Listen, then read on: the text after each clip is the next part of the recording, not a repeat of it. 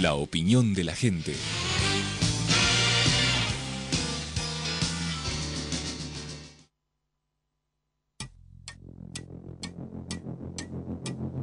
Viernes, siempre es viernes en mi corazón. Muy pocas cosas se combinan tan bien como nosotras. Viernes de After. Viernes de After. Conducen Fabiana Gómez y Verónica Uber.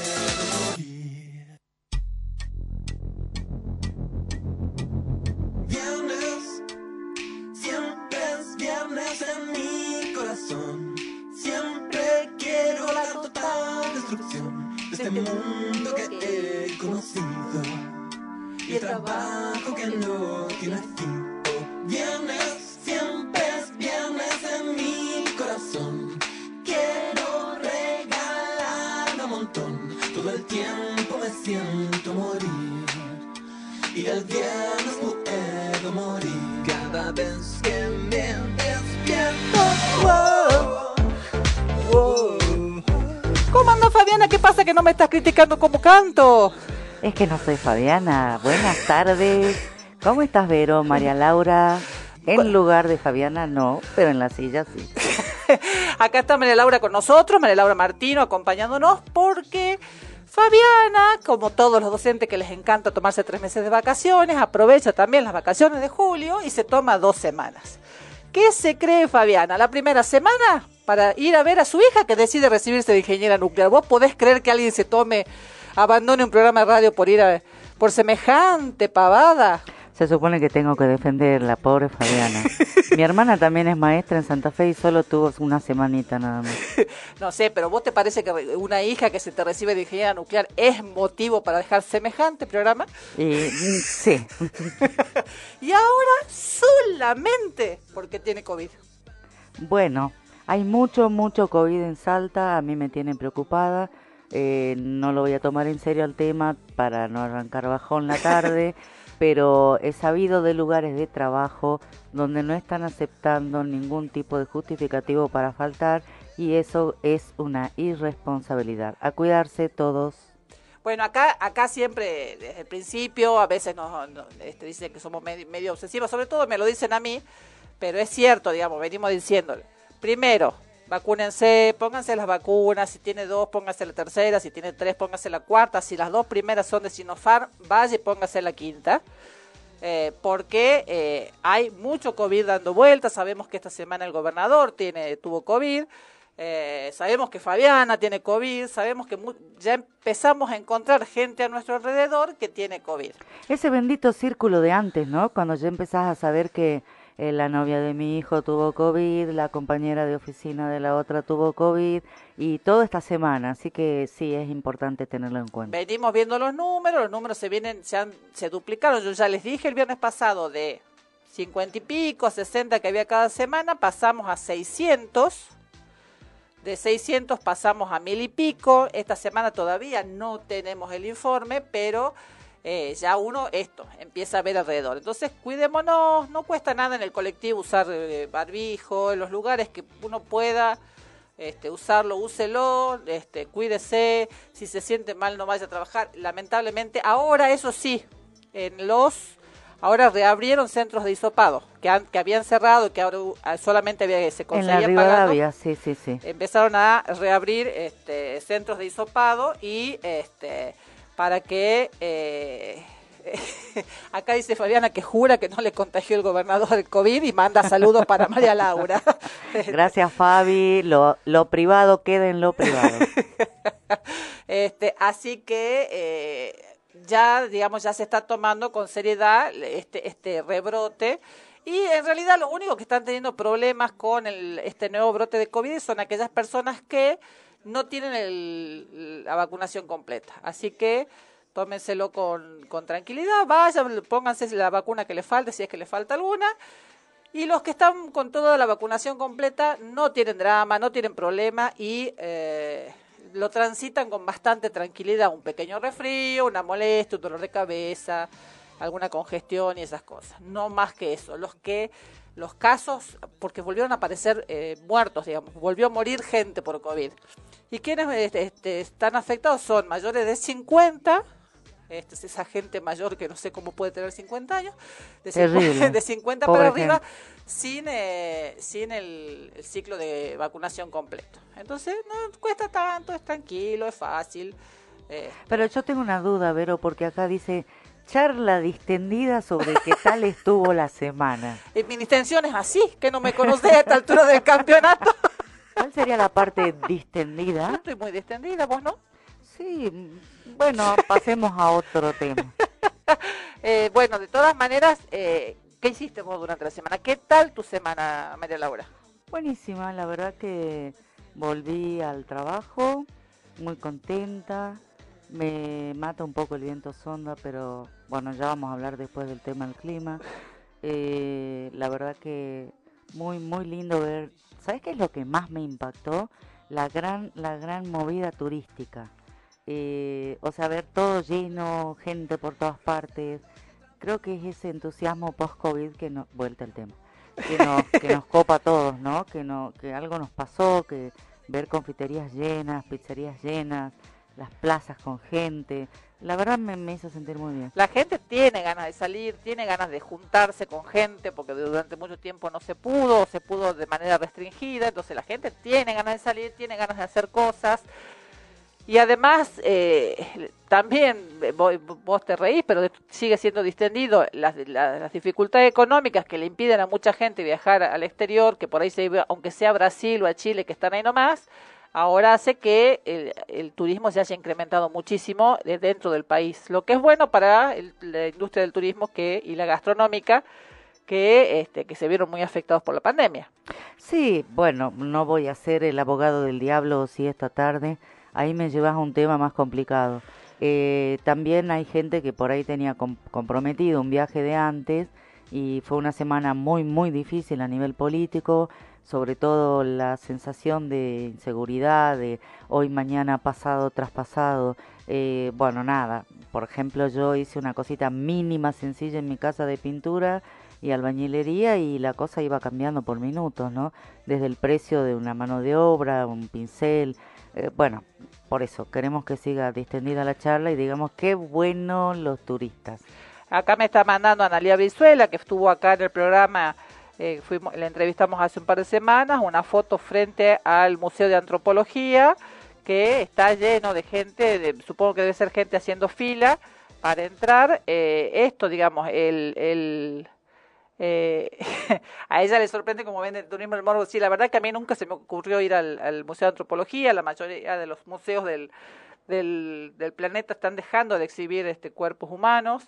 Pero bueno, eh, es uno de los atractivos turísticos, Analia. ¿Qué le vamos a hacer de, este, de Salta? Y, la, y es uno de los atractivos que se vende como, como un, como un, este, como un, un destino turístico. Bueno, eh, pero no me quiero adelantar al tema, pero justamente... Vos adelantarte a lo que quieras, porque acá no, nosotros acá somos muy, muy... relajados, muy viernes a la tarde. Bueno, no, que justamente acabo de ver una noticia en la agenda cultural para comentar algo y hay una actividad súper interesante en, justamente en el Museo Antropológico, creo que es para mañana, y me llamó tanto la atención que me puse a hacer una pequeña investigación del tema, ¿no? Este, se llama Kami Shibai Cuentos. Y de ahí, bueno, me entró la curiosidad, empecé a ver de qué se trataba y es algo piola, o sea, también habrá que pensar, volviendo a lo que decías, en una refuncionalización del lugar del museo, ¿no?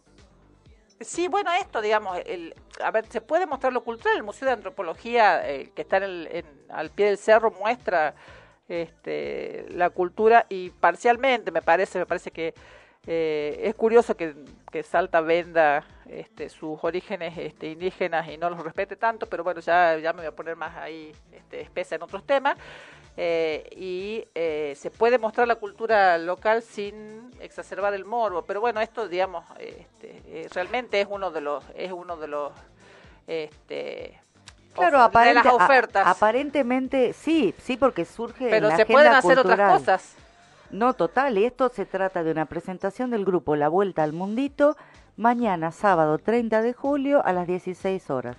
Entonces pensé, si es un lindo lugar, acogedor, tiene calefacción, está bien ubicado, y ahí presentan relatos breves en Kamishibai, que ya después les cuento de qué se trata. Pero bueno, vuelta a lo mismo. El lugar existe, está buenísimo y por ahí se le da otra función.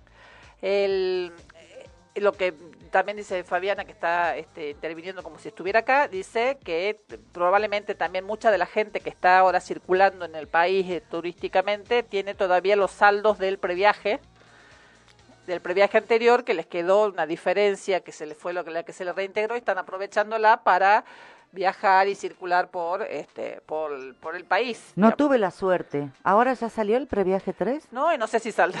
yo le, yo le, yo le- que no. yo le dudo que salga, pero bueno, este, sí, no, yo cuando salieron el previaje 1 y el previaje 2, mi, mi bolsillo no me daba para hacer, aunque me reintegrara la mitad, no tenía para poner la plata para, para eso, así que Es como todo, ¿no? La, la verdad que um, re linda la noticia, me pareció como una, una vuelta de rosca interesante al tema del turismo interno, pero tengo una compañera, amiga en el trabajo, que volvió de Bariloche y la verdad que estaba como totalmente zarpado el precio para argentinos, entonces tampoco eso habría que controlar un poco, ¿no? Y, eh, a ver, lo que tiene, eh, si uno sabe que va a destinos que son muy requeridos a nivel internacional y es muy complicado para los, para uno, digamos, con, con, para una con, con el presupuesto local. Pero también hay otros lugares, bueno, eh, con María Laura estuvimos en Semana Santa en Uquía. Es una zona con, sí, precios internacionales. La quebrada de Humahuaca es una zona con precios internacionales pero se pueden hacer excursiones con poco o ningún presupuesto. Nosotros hicimos este, la quebrada de las señoritas, Divino el lugar, además nos tocó eh, compartir con, con la propia gente del lugar el Via Crucis el viernes a la noche, que más allá de la creencia religiosa, la parte ritual, cultural, al que le interese, fue una experiencia lindísima. Eh, de verdad que uno se tiene que dar vueltas, ¿no? eh, sí, y después fuimos a Hornocal también, que te- creo que nos salió 100 pesos, y en, en la quebrada señoritas si íbamos con vehículo nos cobraban, y si íbamos sin vehículo, como fuimos nosotras, no nos cobraron. Y se puede hacer turismo de lugares que están cerca. Nosotros hace un par de programas hablamos con Jorge, que nos contó de las distintas posibilidades de acá cerca del, de, de Salta Capital, que se puede hacer mucha excursión y mucho paseo sin mayores costos, o sea, sí el costo de la nafta o a lo mejor de subirse un colectivo e ir, eh, pero entre Salta y Jujuy y probablemente Catamarca, este, que está más o menos cerca, se puede disfrutar un fin de semana largo, por ejemplo, y sin, sin mayores costos. Y en lugares que por ahí no son tan demandados por el turismo internacional. Entonces uno no tiene ese costo en dólares que le encarece Sí, todo. Claramente después de la, la, podemos decir, digamos, ¿no? Después de la colación del colegio secundario, no estaríamos teniendo mucha chance de volver a Bariloche, pero bueno, hay que ser optimistas. sí, estamos como medio lejos. Bueno, lo, eh, en, cambiando ya el enfoque y, todo, y ya entrando al programa en sí, eh, eh, ya se ya, ya, no se anunció, ya estaba en, en, en la ley. Eh, a partir del 20 de agosto comienza la obligación para las grandes empresas alimentarias de empezar a exhibir el etiquetado frontal. Todos aquellos que el año pasado escuchamos tanto y hablamos tanto sobre la ley y después decidí qué pasó con la ley, que no pasa nada, que no hay ningún octógono en ninguna parte, en realidad la ley salió con un plazo de, este, de, de adaptación para, uno, para las grandes empresas alimentarias y las pymes tienen un plazo más extendido todavía. Sí, un año. Para adaptar el para adaptar el, el empaquetado y para que ya a partir del 20 de agosto ya las grandes empresas alimentarias deberían empezar a exhibir los autógonos. Ya pidieron prórroga, por supuesto, pero no no podemos dejar eh, que mayores costos nada, porque esas mismas empresas empaquetando en el país para países vecinos como Chile, Paraguay, Uruguay ya- Cumplen. Ya, tienen puestos los autógonos. Entonces, no sé, no sé cuál sería el gran gasto ni la gran inversión que deberían hacer para poder poner los octógonos en los paquetes locales. Bueno, yo, por ejemplo, como quizás por defecto profesional también, desde el lado de, de la economía, Por ahí se me ocurre no que aumenten los costos, sino qué pasa si pierdo esa publicidad que está prohibida ahora, por ejemplo, en alimentos para niños, de dibujitos animados, esas cosas. Por ahí dejo de percibir eso que me, no sé, Disney o Pixar, que por ahí estaban en, un yogur o alimento para niños. Pero de todas maneras en otros países es así, en, en las comidas para, en los alimentos para niños no están no hay animales, no, no, obviamente no en Estados Unidos, pero sí en otros países y las empresas siguen vendiendo lo que venden, digamos. Tendrán que buscarse otras formas de, eh, de, de, publicidad y de marketing para vender el, el, producto. Yo no sé si eso es un ingreso para la empresa o es costo para la empresa, el contar con una figura que ya tenga un, este, un un royalty incorporado, digamos, que tenga que, que tenga derechos este, por, de, por uso de imagen. Todos vemos una... Bueno, claramente, no, no, no vamos tan profundo para no aburrir, pero si yo pago un permiso o una licencia, para decirlo de manera sencilla, a Messi o a un jugador de fútbol para que promocione Pepsi, eh, pago, pero se supone que me aumenta la venta también, bueno por ahí andamos. Bueno, habrá que ingeniársela con otra, de otras formas, pero de todas maneras, y otra de las cosas que no, no tengo muy tan en claro cuándo empieza la vigencia y que no, no tiene ningún costo para las empresas, es la prohibición para los lugares de venta de poner en la línea de cajas golosinas. Y que Eso me parece gravísimo. porque yo necesito probar los chocolates nuevos de cada año sí o sí.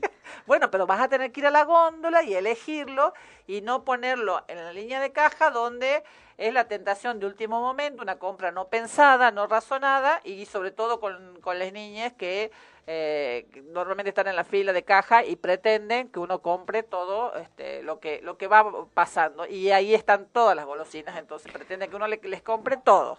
Es tristísimo también ver que no puedo evitar ponerme preocupada porque si los números grandes dicen que los problemas más más más más relevantes son por por problemas defectos en la alimentación, pero por exceso de peso, no por falta de peso.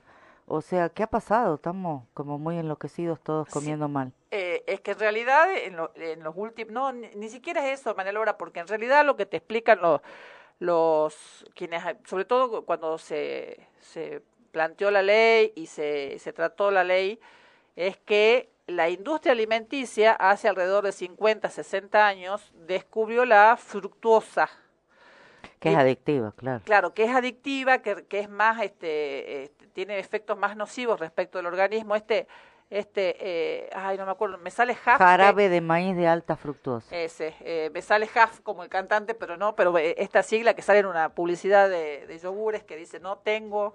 J-M-A-F. Eso, este, no tengo más...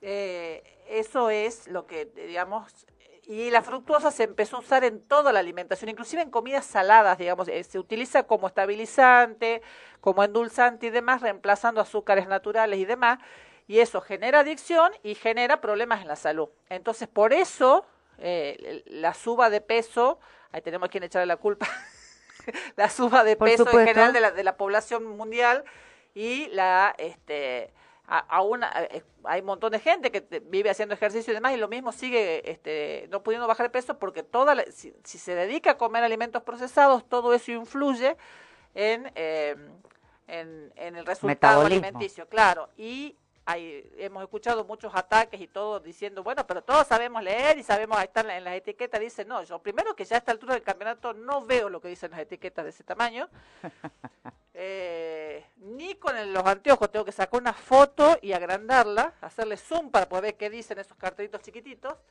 y además lo engañoso que terminan siendo algunas denominaciones, por ejemplo la denominación diet o la denominación light, que no significan lo que la gente cree que significan. Normalmente significan que tiene un poco menos de algún, este, de algo que, te, que tiene el producto en su estado normal.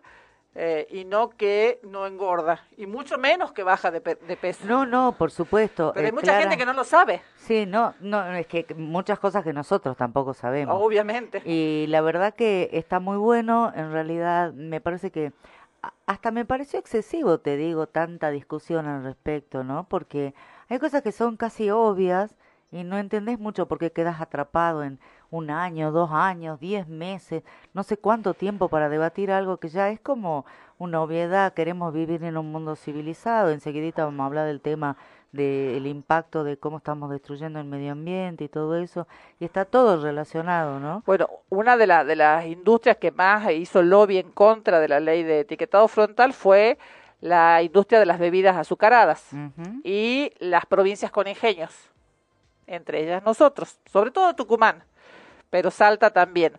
¿Por qué? Porque el, dejar de utilizar azúcar, digamos, seguramente habrá otras aplicaciones, digamos, pero ellos ya tienen un mercado est- establecido con respecto a la utilización del azúcar y que se a ver, a sabiendas de que si la gente sabe que un producto tiene demasiado azúcar, probablemente lo deje de consumir. Cuando lo consume es porque no sabe el nivel de, el de azúcar que tiene. Y si uno ve que tiene mucho azúcar y lo quiere consumir, lo va a poder consumir, o exceso de sodio o exceso de lo que sea.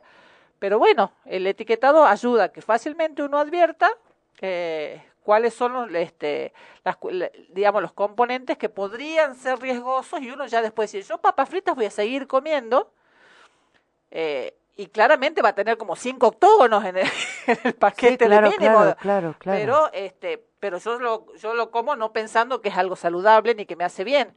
Lo mismo es un gustito de after, Claro. de after, por ejemplo. uno, uno no va a dejar de consumir lo que consume en la medida que sepa lo que es. Digamos, este, y alguna Bueno. gente sí va a dejar de consumir lo que consume porque va a caer en la cuenta que, afec- que puede afectar su salud. La verdad que mm, es algo que ya, bueno, debería empezar a funcionar. eh, Me, más me preocupa que demoren mucho con las excepciones. Había algo ahí a nivel cooperativas, creo que también no solo las pymes. Este, y claramente me parece que son también los emprendimientos agrícolas tipo familiares. O sea, se me ocurre pensar en una cosa pequeña que vende frutas de su granja o algo por el estilo. Que bueno, es lógico que necesiten un poco más de tiempo. Y... Porque ahí sí tenés eh, eh, esto, digamos, de eh, la necesidad de por ahí de adaptar empaquetado o, o un costo que significa una, una nueva matriz para imprimir un, un paquete. Como yo, por ejemplo, con mi dulce casero. Eh, Pero las, las, em- las empresas alimenticias, insisto, nosotros vivimos en un país de multinacionales alimenticias y esas multinacionales venden, o sea, venden el producido acá y lo envasan para los distintos países. No, está buenísimo. La verdad que no hay duda, esto se tiene que poner urgente en marcha. Y además ya he visto con, con, con alegría en lugares que, que tienen, por ejemplo, establecida la concesión de un restaurante, de un lugar educativo, eh, el postre es fruta, la fruta fresca del día. Y, y lo vivo, lo consumo cada día y, y no pensé que me iba a acostumbrar y estoy chocha, porque la verdad que me viene el plato de comida con una naranja, una manzana, así que bueno. Bueno, hay lugares que tienen, hay escuelas que tienen comedores saludables, Claro. eh, kioscos saludables, perdón. eh, yo siempre cuento, lo he contado un montón de veces acá, mis hijas iban a una escuela en la que no había kiosco, había merienda. A media mañana se hacía mate cocido, jugo, yogur, según la temporada, según el, el clima y demás, este, con, con, un, con un bollo, con una factura, a veces había algo más dulce, algo menos dulce, pero se, eh, se consumía eso en un determinado horario a media mañana. Era un colegio eh, de gente, de chicos que vienen bien alimentados ya, digamos, no tienen la- eh, por ahí una problemática alimenticia Claro, y así claro. todo, así todo había un cuidado respecto de este, de lo que se consumía. Y, y cada tanto algún curso hacía, necesitaba juntar fondos para algún viaje o algo así, por ahí hacía, Aprovechaba, mañana, claro. hacían, vendían pancho, La o pasta frola, cosa claro, así, pasta claro. Claro, o, empanadas que se encargaban esas cosas. Pero Eh, bueno, como siempre, yo creo que los privados tenemos plena responsabilidad sobre nuestras decisiones y corresponde al Estado eh, valerse y valer por los que no pueden por sí mismos. No, y O además, sea- y además que nosotros tengamos los elementos, y estemos informados para tomar nuestras decisiones. Sí, eh, bueno, cuando seamos chicos, capaz, ojalá mejor de chicos, Vero, porque yo eh, capaz que tendría la mitad de los problemas que tengo ahora y de los chocolates guardados en la mesa de luz por los días de frío que quedan. Así que bravo por esta noticia. El, el- cambiando de tema y el tema, uno de los temas de la semana, eh, para todos aquellos que no se llegaron a inscribir en la eh, segmentación energética, eh, para mantener el subsidio y obviamente reúnen las condiciones para ello, se prorrogó el vencimiento de la inscripción hasta el día 31, es decir, hoy es 29, 30, el, el, sería el Domingo. domingo. Tienen hasta el domingo para registrarse claramente online. Eh, si no, puede, no pueden por algún motivo o no pudieron hacerlo, no pudieron ingresar o lo que fuere, eh, a, eh, a través de ANSES pueden concurrir a ANSES, sacar un turno y este, hacer registrarse allí, sobre todo aquellas personas que no tienen acceso a, eh, a, a internet, Computadora, a claro. computador o se les dificulta. Aquellos que teman por esto, es, es un formulario sumamente am- am- amigable, Sencillo, es fácil, breve. es sencillo, no es largo, No. No le pide mayores detalles, ustedes más o menos saben cuánto ganan, eh, qué, qué tipo de servicios tienen. Lo único que tienen que tener a mano es el número de usuario de EDESA y de Gasnor. Y el medidor también, Y ¿no? el Porque medidor de aquí sí de me a mí me pasó una cosa que muchos de nosotros que ya no tenemos boleta papel, que deberíamos tratar de ser casi todos, demoré un montón en buscar una última factura de papel de Gasnor. Pero está en la página. No, ya sé, pero quiero, quiero decir que igual por ahí uno se levanta a buscar en una vieja cajita de boletas de impuestos y, y sí, se me, se me había caído el formulario porque pasó demasiado tiempo. Así que, pero no hay problema, volví a entrar y para eso tengan presente esto. Lo que dice Verónica es exacto, pero hay que son dos números diferentes. Uno es la identificación del cliente, que sería el Eh, NIS. En EDESA es el NIS y en el, en el Gasnor número de cliente. Pero además están pidiendo el número de medidor. Así que péguenle una miradita antes en el... En, En la factura. eh, exacto, Si en no la la- factura papel. En el extremo izquierdo, abajo, con letra bien pequeña, existe medidor número en ambos casos y hay que tener presente ahí que ese número no es el mismo del número de cliente. Entonces, búsquenlo antes para que no les pase como a mí y me digan, se agotó el tiempo, señora. Empiece de porque-". vuelta. Claro, exacto. Eh, eso tienen que tener a mano lo- esos datos y eh, si no la tienen a mano ninguna factura papel, eh, eh, lo, que lo que pueden hacer es eh, buscar en la página, tanto en EDESA como en Gasnor, eh, tienen, pueden ingresar. En EDESA no, no les hace falta ni tener usuario con el número de, de cliente, lo pueden hacer y eh, o con su número de documento y de ahí sacan, el, ahí les pueden bajar la factura y verla en la computadora. Sí, bueno, eso ya es un poquito más complicado para el que no está acostumbrado, pero no pierdan las esperanzas. Llamen a un vecino, un nieto, alguien. Lo importante de esto es que no se dejen. Yo lo vi obvio. Para mí era una cosa obvia llenar el formulario. Me tocó el domingo pasado porque mi DNI termina en número bajo y sí le tomé la importancia, sí lo llené y hablé después con un montón de gente preparada, que estudió, que paga sus impuestos, que se supone que tiene toda la noticia actualizada y no habían llenado los formularios. Entonces, lo importante es que llenemos los Y formularios. que quede claro que es para todos. Todos en este momento tenemos subsidiado el precio de la luz y del gas. Todos, todas, todes. No es un subsidio para jubilados, no es un subsidio para, eh, para planes sociales, no. Todos en nuestra factura nos están descontando plata porque no nos están cobrando el valor total de la factura de luz y de gas. Entonces, no dejen de hacer el trámite si reúnen la- la- los requerimientos. Aproximadamente se requiere que en, la- en- en el domicilio los ingresos familiares no superen un monto cercano a los 350 mil pesos, Algo así. no tener más de dos viviendas, o sea, si uno ya tiene tres viviendas a su nombre ya no, no, no entra dentro de los requisitos. Por favor, no te olvides de declarar el avión, te pido. Eh, y les van a preguntar si, si tienen un avión o una embarcación. Eh, si no están dentro de esas, este, de esas cuestiones, Que no estamos casi ninguno. y eso sí, quien requiere el subsidio no va a poder comprar dólares después, ¿no? Es como el préstamo tasa cero, como de este todos los beneficios. Si ya recibimos un beneficio porque no nos alcanzan los ingresos, eh, si no nos alcanzan los ingresos, no tenemos, no teníamos con qué comprar los 200 dólares mensuales. Pero bueno, eso es lo que tienen que tener claro. Justamente por esto, aparentemente, mucha gente eh, desistió de, de inscribirse y el número de inscriptos es bastante menor de lo, De lo que, que se, se preveía. esperaba, sí. Y que hay gente que tienen estudiado, eso estaba escuchando hoy, que tienen registrado en qué momento abandonan el trámite, que es en el momento que les dicen que se va a poder este, hacer un, este, una, una revisión de los datos que este, están proporcionando. O sea, cruzar datos Claro, eh, básicamente. en el momento en el que el formulario dice eso, hay mucha gente que abandona el trámite. Y bueno, la verdad que está bien, porque en el fondo es una manera de obligarte a ser coherente con tu vida. Si realmente tenés los ingresos o tenés miedo que se pueda buscar en una planilla cuánto es, básicamente los que tenemos relación de dependencia, con entrar simplemente a ver cuánto aporta la patronal por uno, se sabe claramente cuál es el sueldo y después por el quill o si uno vive con hijos menores o mayores que dependen de uno, se puede verificar todo rápidamente. Entonces, quien no tiene ningún problema, que estamos hablando de la mayoría de nosotros, que no tenemos barcos, que no tenemos aviones, que no tenemos más de tres casas, por favor completen el formulario.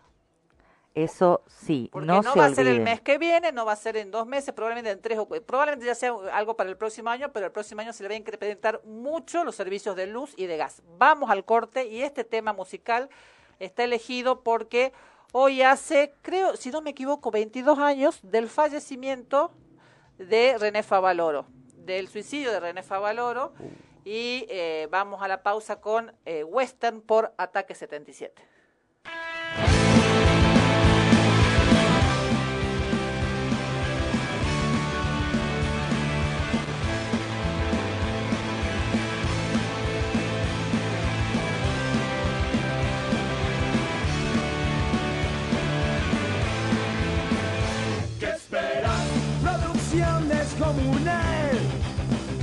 ¿Qué esperas? Hollywood no existe más. ¿Qué esperas? Sudamérica es así. ¿Qué esperas? Esto es pura realidad.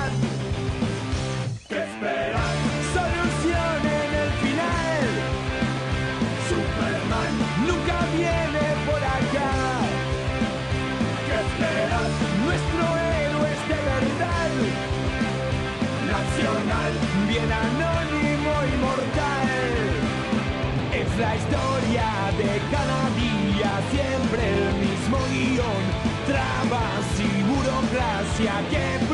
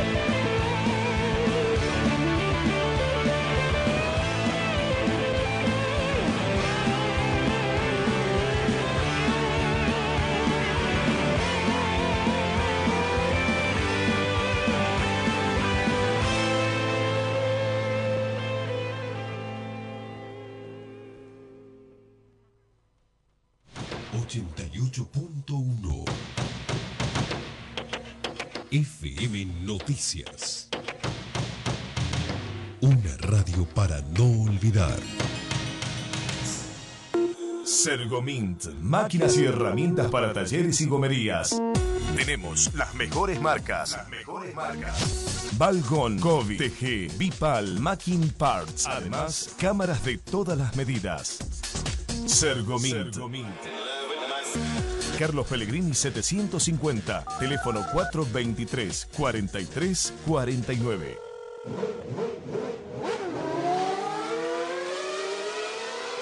Forbat, la casa de las baterías y pilas. Baterías para autos y pickups, nacionales e importados. Baterías para motos, cortadoras de césped, armados de packs a medida, accesorios para notebooks, video y fotografía, linternas de todo tipo.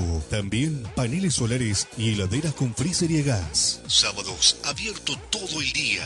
Forbat, la casa de las baterías y pilas. Local San Juan 691, esquina Florida, playa de estacionamiento. Teléfono 431 7021. Servicio, mantenimiento, instalación en radiocomunicación, accesorios y equipos. 25 años al servicio. Enlace. Alcina 431. 431-3522. Atendemos de 15 a 20 horas. 25 años al servicio de la comunicación.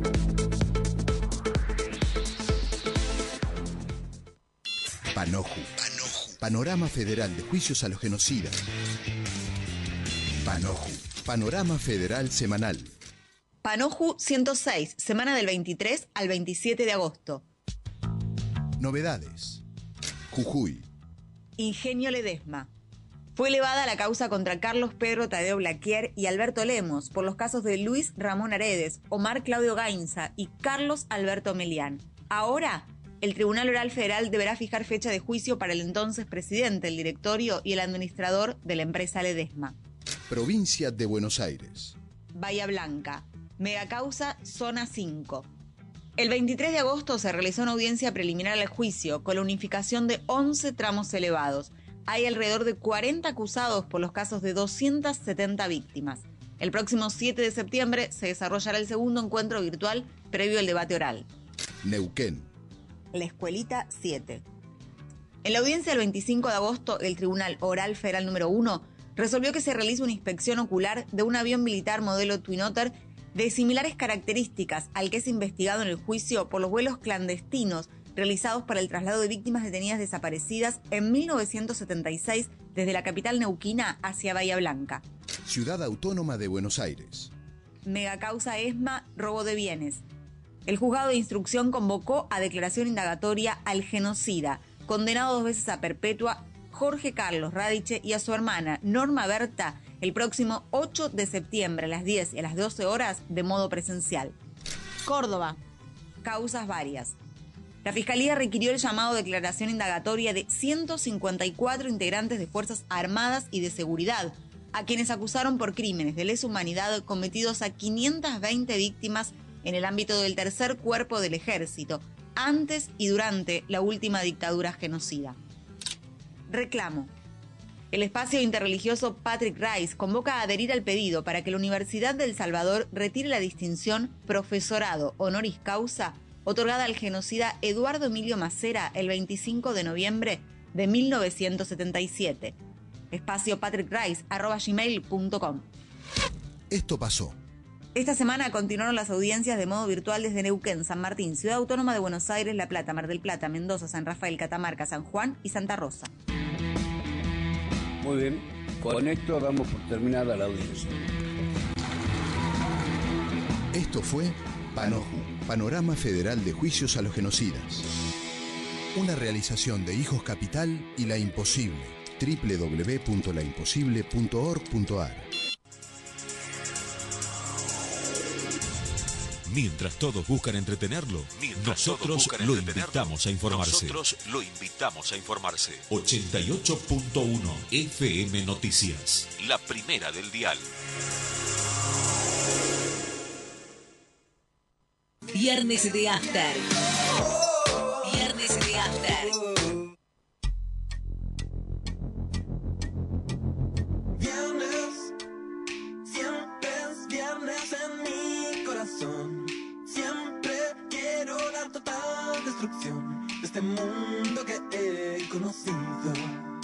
El trabajo que no tiene fin. Viernes, siempre es viernes en mi corazón. Quiero regalar un montón. Todo el tiempo me siento morir. Y el viernes puedo morir. Cada vez que me despierto.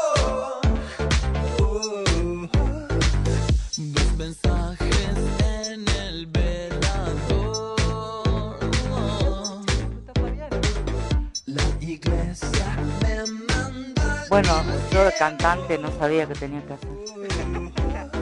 Acá estamos en el segundo bloque de Viernes de After, hoy con la compañía de María Laura Martino. Yo parece que me ando bamboleando con el micrófono, así que si me escuchan ir y venir es por eso, ya me acomodé.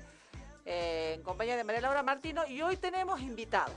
Teníamos dos invitados, se nos mancó uno, nos quedó el otro, pero bueno, estamos en compañía de Joaquín Rodríguez, estudiante, eh, salteño, y que eh, es uno de los premios, sexto premio en el Mundial de Tailandia. ¿Qué- ¿Cómo me hubiera gustado ir a Tailandia? ¿Cómo te va, Joaquín? Eh, la mala suerte para Joaquín es que el Mundial de Tailandia se hizo virtual y participó desde Salta. ¿No es cierto? la mala suerte porque no pudieron viajar, Sí, pero la buena suerte que pudieron participar. claro. Sí, sí. Capaz que si hubieran tenido que ir, no iban. Económicamente eh, era complicado o, o hubieran podido ir. Complicadísimo. Complicadísimo, complicadísimo. Eh, Nuestro. Tailandia es un lugar que a mí me encantaría conocer, pero queda del otro lado del mundo. Sí. Y la ruta más corta para ir es por Chile, pero está cerrada la, la, la ruta. Ajá, Ah, por el Pacífico, claro. claro. claro. Y si no, hay que ir por Europa. Claro, nosotros averiguamos porque nuestra idea era viajar. Entonces preguntemos, eh, yo pregunté, y teníamos que hacer Salta, Buenos Aires, Buenos Aires, Lima, Lima, para, eh, Panamá, Panamá, Estados Unidos, Estados Unidos, Europa, y de ahí a Tailandia. Es un pequeño costo, digamos. Así que Sí. bueno, que haya sido virtual le solucionaron un problema, digamos. Les Sí. permitió participar. Solo en aéreos eran 1.200.000. Bueno, no, no queremos hacer el cambio. Ahora contanos cómo te fue. A ver, el, el, el, el mundial se llama RoboCup. Exactamente, Eh, Robocap. Es un mundial de robótica. Sí, ¿Y qué hace dos chicos salteños? ¿Cuántos años tenés, Joaquín? 15.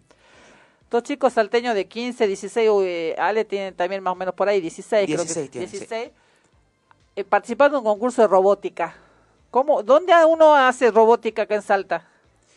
Y nosotros hacemos en el Instituto de Innovación y Tecnología Aplicada, en calle Buenos Aires, entre Urquiza y Alvarado. ¿Es- ¿Ellos estaban antes en calle Alvarado o siempre estuvieron ahí? No, siempre estuvieron, estuvieron en, la, ahí? en la Ah. Buenos Aires, sí. ¿Y ahí van, es escuela o, o, o solo van a hacer robótica? Solo vamos a hacer robótica. ¿Vos vas a la escuela a otro lado, Sí, sí, yo voy a la Merced. a la Merced? ¿Y cómo un alumno de la Merced que tiene una orientación más humanística Sí. eh, termina haciendo robótica? ¿Cómo se te ocurrió ir a, a una cosa así? Yo me enteré que había robótica en Salta porque desde el instituto repartían flyers. Iban a las puertas de las escuelas y te repartían un flyer. Entonces me dio curiosidad, yo lo agarré, me llamó la atención y, y, y pedí ir. Y te dejaron. Sí. y ya no lo suelto más. Qué divino. Contame un poco a mí porque me da vergüenza, pero quiero representar con mi pregunta a un montón de gente. ¿Cómo me podrías explicar a mí qué es la robótica? La robótica es lograr que un robot se mueva de forma inteligente para solucionar un conflicto o un problema. Un robot siempre tiene que responder a una necesidad. Hay una problemática que tiene que ser solucionada y el robot la, soluciona. Buenísimo. Y a partir de ahí, entonces, cuando uno tiene esa fantasía por ir de ver en películas o cosas, no es como una amenaza para uno, sino es una ayuda para un montón de gente que le puede servir, por ejemplo. Exactamente. El proyecto que ustedes eh, con el que participaron es un proyecto de rescate, leí. Sí, Es- de rescate. ¿Cómo- ¿Qué es lo que hace el, el- el- el robot que ustedes este, generaron? ¿O lo que generaron fue la programación? ¿O qué fue lo que hicieron del robot? Nosotros armamos un código que le permite al robot moverse en el, en el ambiente. En la competencia, cuando nosotros instalamos el simulador en las computadoras, ya nos dan un robotito, que es así como, como un cuadradito, y nosotros podemos personalizarlo con otro archivo. Entonces en el controlador nosotros tenemos que cargar dos archivos. Uno que es la configuración del robot y otro que es el código, que es El código sería como las instrucciones que Claro. tiene que seguir el, que- de lo que tiene que hacer el robot para hacer lo que ustedes quieren que haga. ¿Eso sería más o menos un código? ¿O yo- exactamente Bien. las instrucciones. Porque ustedes hablan en un idioma que nosotros no hablamos, Sí. entonces necesitamos traducir. entonces, eh, con, sí, seguimos contando. A nosotros nos presentan un mapa que simula una situación de destrucción. Ajá. Entonces el robot cae en ese mapa y tiene que recorrerlo en su totalidad encontrando víctimas. Las víctimas se encuentran en las paredes eh, en unos cartelitos blancos con las letras negras. El robot usando sus cámaras tiene que recorrer el laberinto, encontrar las víctimas, clasificarlas y mandárselas a un controlador. Si, si detectamos la víctima correctamente, nos suman puntos y si no nos restan Ah, en la competencia. en la competencia. Perfecto, o sea, de vuelta tratando de traducir a la vida real, sería todo ese tipo de, de asistencia que uno ve generalmente por televisión cuando hay alguna catástrofe como ese edificio que se cayó en Miami el año pasado, o para buscar gente después de un incendio, cuando explota una bomba, sí. Así. Qué bueno. Ustedes eh, lo que hacen es por ahí con detectores de luz o de color o, Temperatura, capaz. o alguna cosa así. Temperatura se usaba el año pasado, este año ya no más. Ah, mira. ¿Y por qué sería? No tengo idea.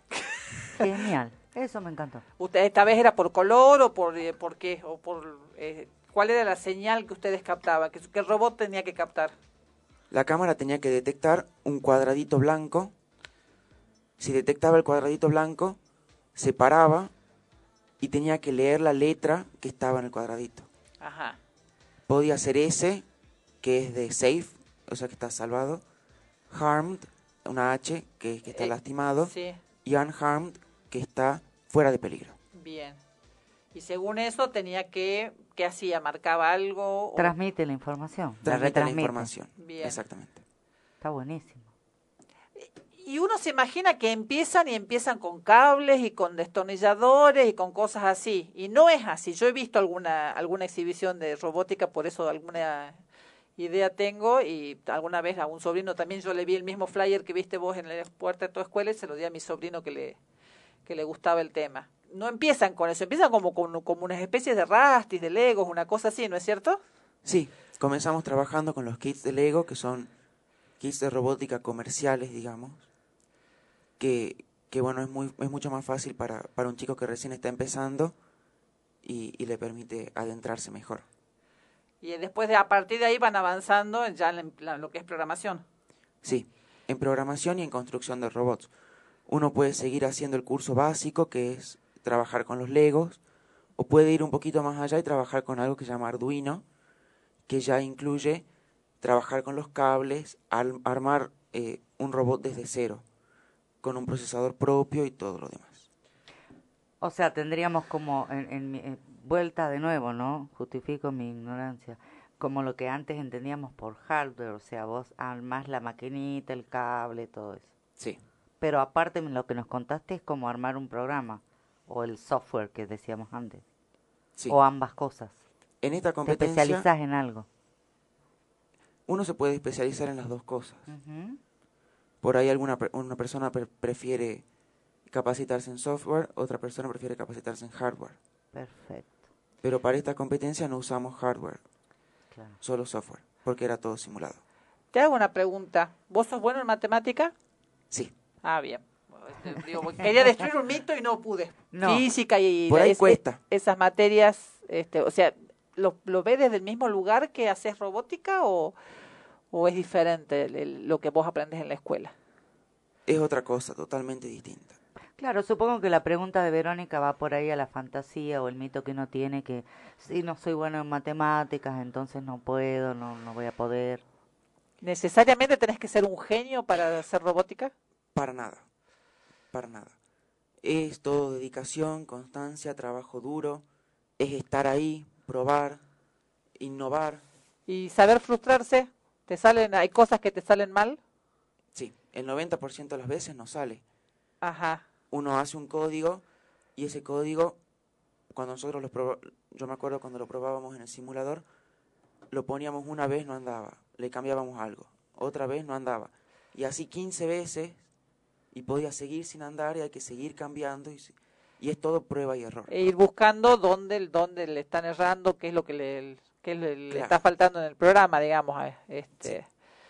Y bueno, es un buen ejercicio, más allá de que uno aprenda o no aprenda robótica, este, para, para aprender a, a- a ser constante y, y- y a insistir, digamos. Está, bueno, está, está piola como enseñanza. Pues yo te lo, ya te- esto ya lo digo como madre, por ahí más que como... este, que pensando específicamente en tu trabajo, digamos, eh, eh, eh, me parece que es un ejercicio piola para que los chicos aprendan constancia. ¿Y son de qué edad, de- desde qué edad se empieza robótica? Ahí en el instituto podés empezar desde los 7 años, creo. O sea, estamos hablando de una actividad extracurricular. Vos tenés Sí, que ir que a la no escuela hacer tu tarea, claro, por eso. Vos tenés que ir a la escuela hacer tu tarea, tenés tu horario, cumplís tus obligaciones, gimnasia, etcétera, y además vas por moto propio a, a este instituto y practicás, le pones mucha garra, mucha pasión, mucho mérito también para la gente que es responsable, ¿no? Que los guía, docentes, ¿qué nos podés decir de los profes, que los estimulan? Tenemos tres profes. ¿Quiénes son los profes o las profes? Cecilia, que es como la coordinadora, ella es la que, la que consigue las, las entrevistas, la que gestiona las- las- la comunicación con, las con las competencias, toda esa parte. Gustavo, que es como el, el profe principal, que es el que nos guía y nos da las instrucciones de cómo podríamos hacer, pero nos dice que todo tiene que salir de nosotros. Así que si tenemos algo, alguna duda importante, le consultamos a él. Y después tenemos a Enzo, que tiene 19, Ah, maravilloso. y él es el que está todos los días con nosotros. Eh, me pregunta que me hacen, ¿se paga en ese instituto? ¿Tenés idea de costos vos o eso ya lo manejan tus padres? Sí, son 6 mil pesos Seis mil pesos mensuales. mensuales, una clase por semana. se puede empezar a los 7 años, pero se puede empezar, si vos decidís empezar a los 15, o, sea, hoy te levantaste y decidiste que querías hacer robótica, ¿podés empezar ahora? Totalmente. O sea, en cualquier, eh, cualquier. ¿Y hasta qué edad vos sabés hay alguien, este, quién es el más viejo de los alumnos? Del más joven de los profesores ya sabemos que tiene 19, Sí. pero ¿quién será el más grande de...? Te jugaste decir lo más viejo, capaz que dice 35. Sí, sí, lo más probable. Compañero más viejo que tuve yo, 17. Ajá. Bien, eh, Pero entiendo que puede ir gente más grande. Eh, probablemente hasta los 17, porque a los ya más grandes o están trabajando o a lo mejor se fueron a estudiar a la, a la universidad y, y ya se ya, Sí. ya, este, ya están en otro lado. ¿Vos qué pensás? Este, ¿Vos pensás seguir de 15, sos tercer año? Sí. Eh, todavía te falta, pero vos tenés ya pensado alguna carrera, que, ¿por dónde tenés pensado seguir? ¿Algo vinculado con esto o no? Sí, totalmente. Una ingeniería, pero siempre en el lado de la robótica. Y ahí, ¿y en la Argentina dónde, dónde estudia uno eso? Entiendo que hay una buena carrera de ingeniería robótica acá en la, U- en la UCASAL, Ajá. pero para este tipo de cosas conviene gestionar una beca en el exterior, Ah, porque miércoles. siempre va a ser mejor afuera. O sea, directamente estudiar el nivel de grado directamente afuera. Sí, universidad totalmente afuera. Porque por ahí, viste, no sé si por, muchas veces por razones económicas o cuestiones de edad o limitantes a veces de que los papás no podemos afrontar viajes de tan jóvenes, decimos por ahí, estudia acá y te especializás afuera. Vos decís que vale la pena hacer el esfuerzo e intentar ya una beca para empezar directamente afuera. Sí, porque lo que tenemos en Argentina es mucho talento, muchísimo. Pero en un área que requiere materiales caros, como es la robótica, esos son materiales que no llegan acá a la Argentina. Eso notábamos con Alejandro, ahora en la competencia, que nosotros pensamos que teníamos un, programa, uff, wow, y, y en realidad no. Y en proyectos que Ale hizo me, con- me comentaba que los, los materiales que él usaba, que acá eran carísimos, eran nada en países como Alemania. Allá tienen un, un, un acceso al, a materiales mucho mejores. Eh, Alejandro ya participó en otros, en otros años en esta competencia, ¿no Sí. es cierto? El año pasado creo que también había participado, que había sido en Francia, también virtual, pobre Alejandro, participa, es internacional, pero no viaja a ningún lado. Todavía, todavía. Todavía. Este, Le mandamos un beso de acá a él y a su mamá. Sí, eh, pues nosotros la conocemos a la mamá desde este, de toda la vida, digamos. Este, pero bueno, y Alejandro también, digamos, este, Alejandro lo hemos seguido y yo, bueno, Alejandro lo vi en esto, yo te contaba de esta exposición de robótica que se hizo en, en la Ferinoa, me acuerdo que estaban los, no sé si era el mismo instituto o, este, o sería otro, pero que eran todos chicos que trabajaban en robótica y ahí me lo encontré a Ale, yo había ido a ver a mi sobrino y había de todos los proyectos muy eh, muy llamativo, digamos, cosas que uno no se imagina y cuando uno piensa en robótica piensa, en, no sé, en, en algo como en las películas, pero no, hay muchas eh, aplicaciones y he visto esto de, de- por eso te preguntaba de ubicar por el color o por el calor, esas cosas, este, porque un poco he visto alguna cosa por el estilo este, más más restringida, y mucho más pequeña en chicos eh, chicos este, que trabajaban por ese lado. Te digo que es muy interesante porque eh, primero hay que desmitificar a todos los que tenemos la idea de que serían como robots de las películas de ciencia ficción. Y mm, acá tengo un par de amigos que me están mandando mensajes que se matan de risa por la antigüedad de las preguntas. Pero yo estoy recopada y me gusta mucho preguntarte porque te veo que estás muy apasionado. En segundo lugar, lo veo como las pocas cosas que vi son siempre para ayudar, ¿no? A gente mayor, por ejemplo. Eh, ese ejemplo valdría, capaz, corregime si me equivoco, de acercar por ahí una píldora, un vaso de agua a una persona que esté en cama. Eh, para ese tipo de cosas sirve, ¿no es cierto? Sí, específicamente tu proyecto, el proyecto de usted. Eh, la pregunta, que me corrigen la pregunta que te hice hace un rato, no solamente si a cualquier edad, sino en cualquier momento del año. Yo me tengo que empezar en marzo o, o me puedo anotar ahora y empezar en la clase siguiente. Eso ya no sabes. Sí, Ah, puedes empezar en cualquier momento del año. Bien, eso también para los que están escuchando, que les interesa. ¿Cómo se llama el instituto? Vamos a ir a la pausa ahora, nos decís el nombre del instituto y después seguimos conversando. Instituto de Innovación y Tecnología Aplicada. En Buenos Aires, 135. Bien, eh, va, estamos en horario corte, ya enseguida seguimos charlando con Joaquín. Nos vamos a la pausa con un tema novísimo. Él anda diciendo por suéter.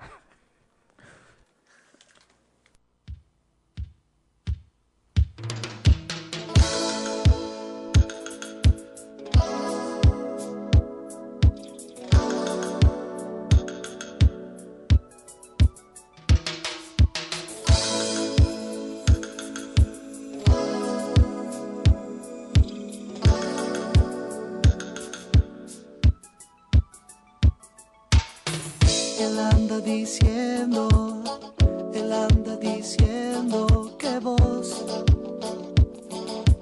eras su alegría. Él anda sintiendo, él anda gimiendo su amor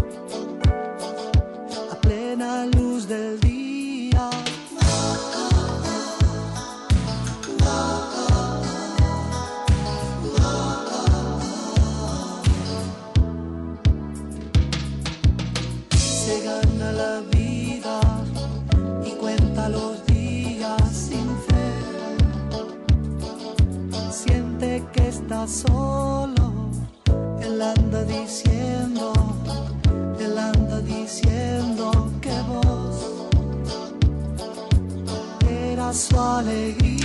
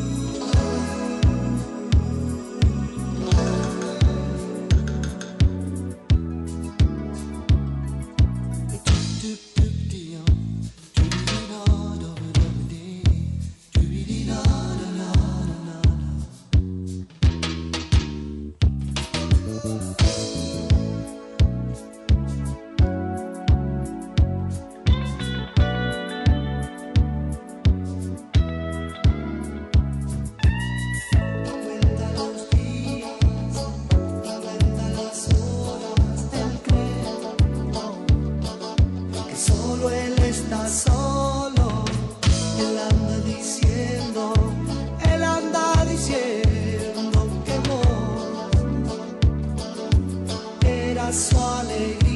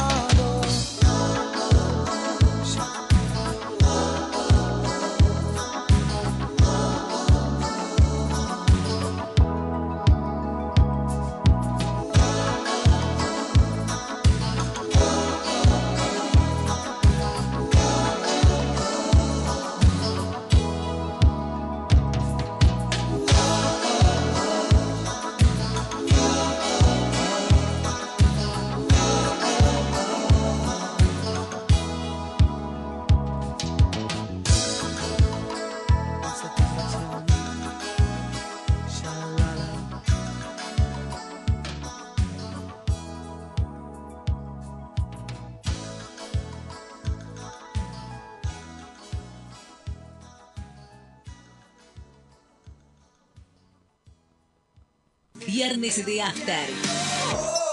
Viernes de After. 88.1 FM Noticias. ¿Qué más hacer en esta tierra incendiada? La opinión de la gente. Sino cantar.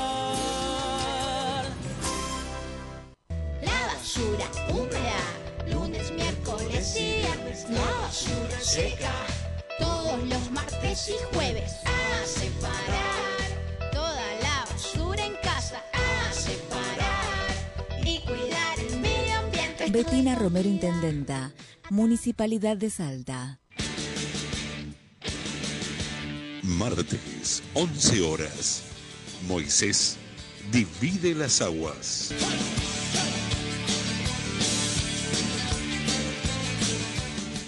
www.turradioinfo.com, el sitio web para tu emisora en 5 minutos. www.turradioinfo.com, Radio Info, el sistema de gestión de contenidos web con la última tecnología en diseños. Disponible para ordenadores y dispositivos móviles. Contactos al teléfono 03877 154 56 512. Gonzalo Sebastián Medina.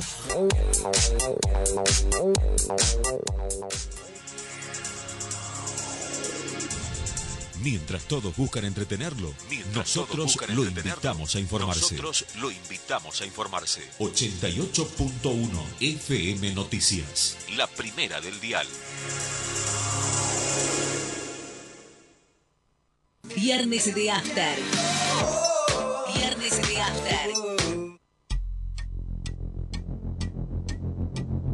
Viernes, siempre es viernes en mi corazón.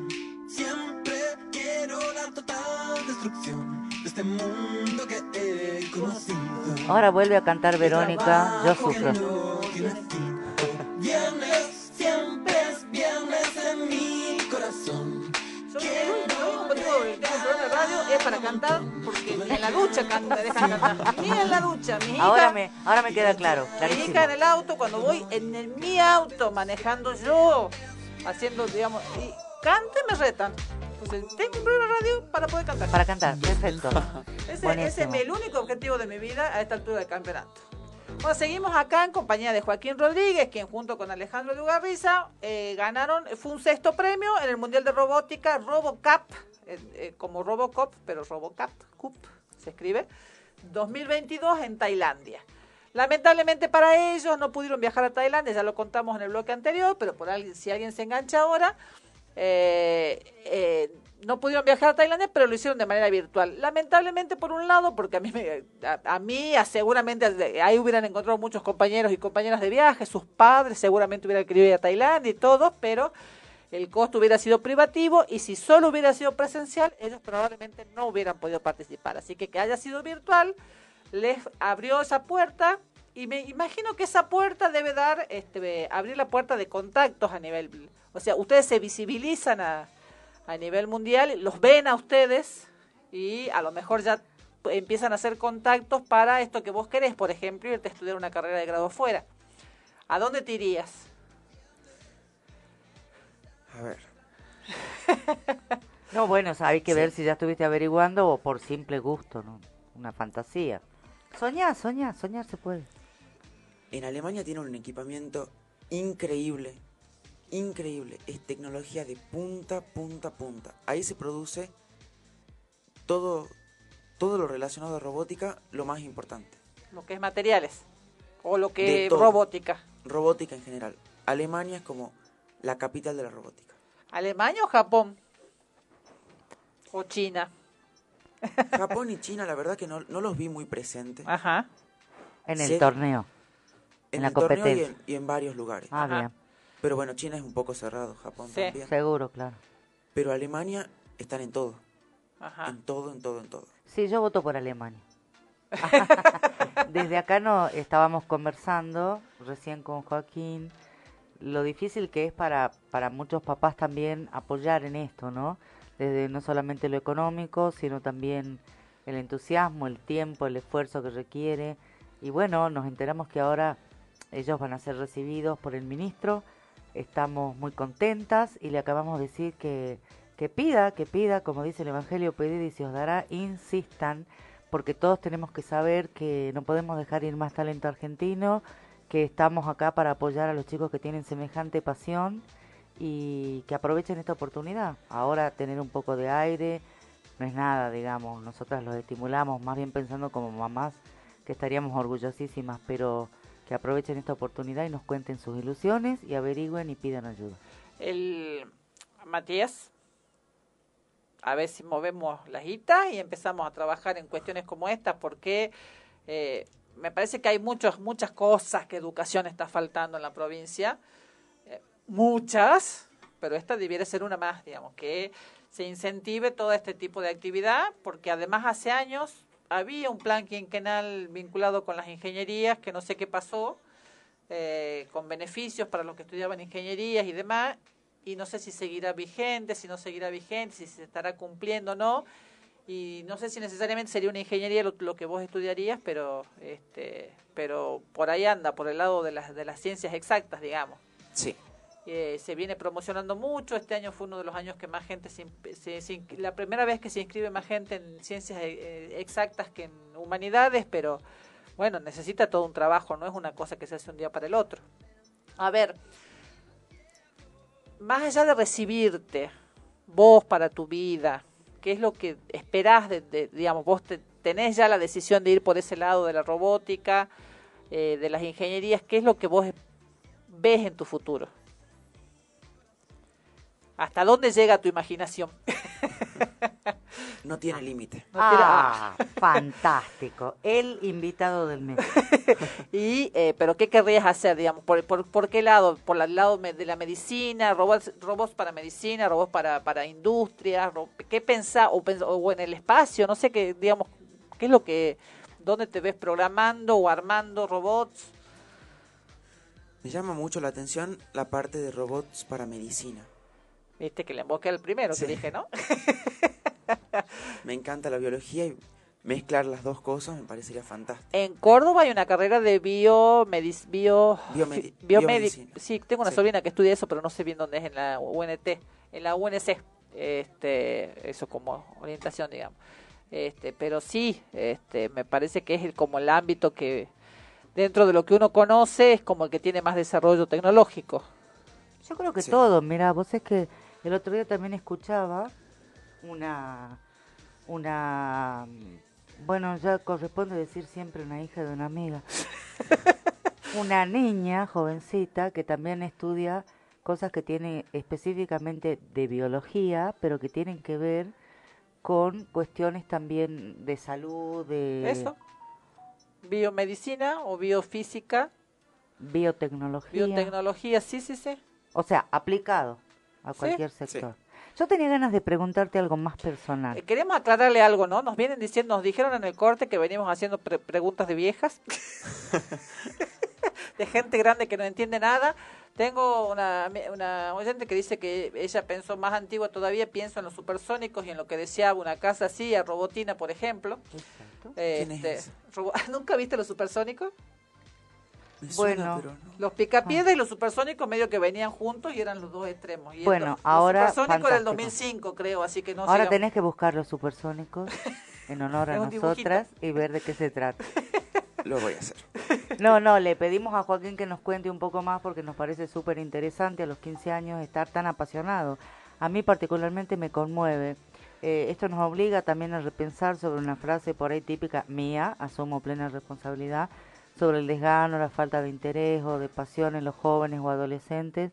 Me encanta, quiero escucharte un poco más y contanos un poco de, tu vida personal, si te sentís diferente, por qué no lo contaste en el colegio, qué onda con tu salida, los fines de semana, los amigos. Salir, salir una vez cada tres meses hacia una fiesta y con amigos por ahí de salir al centro, rara vez. No, no es que me gusta, si salgo, salgo con mi familia porque, no sé, la paso mejor que con mis amigos porque no, no sé qué pasa ahora que uno va caminando por la calle, se van empujando, se van golpeando, se sientan en las vidrieras, se apoyan en el, en el vidrio de las, de, de las tiendas de ropa, de, de todo, se portan mal. Y yo los veo que, que están así como,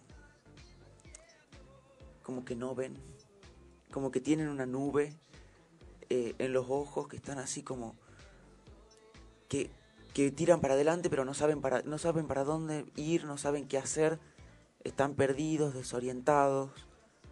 Eh, eso es lo que noto por lo menos en mis compañeros y que... Bueno, mis compañeros ya los mandé al frente.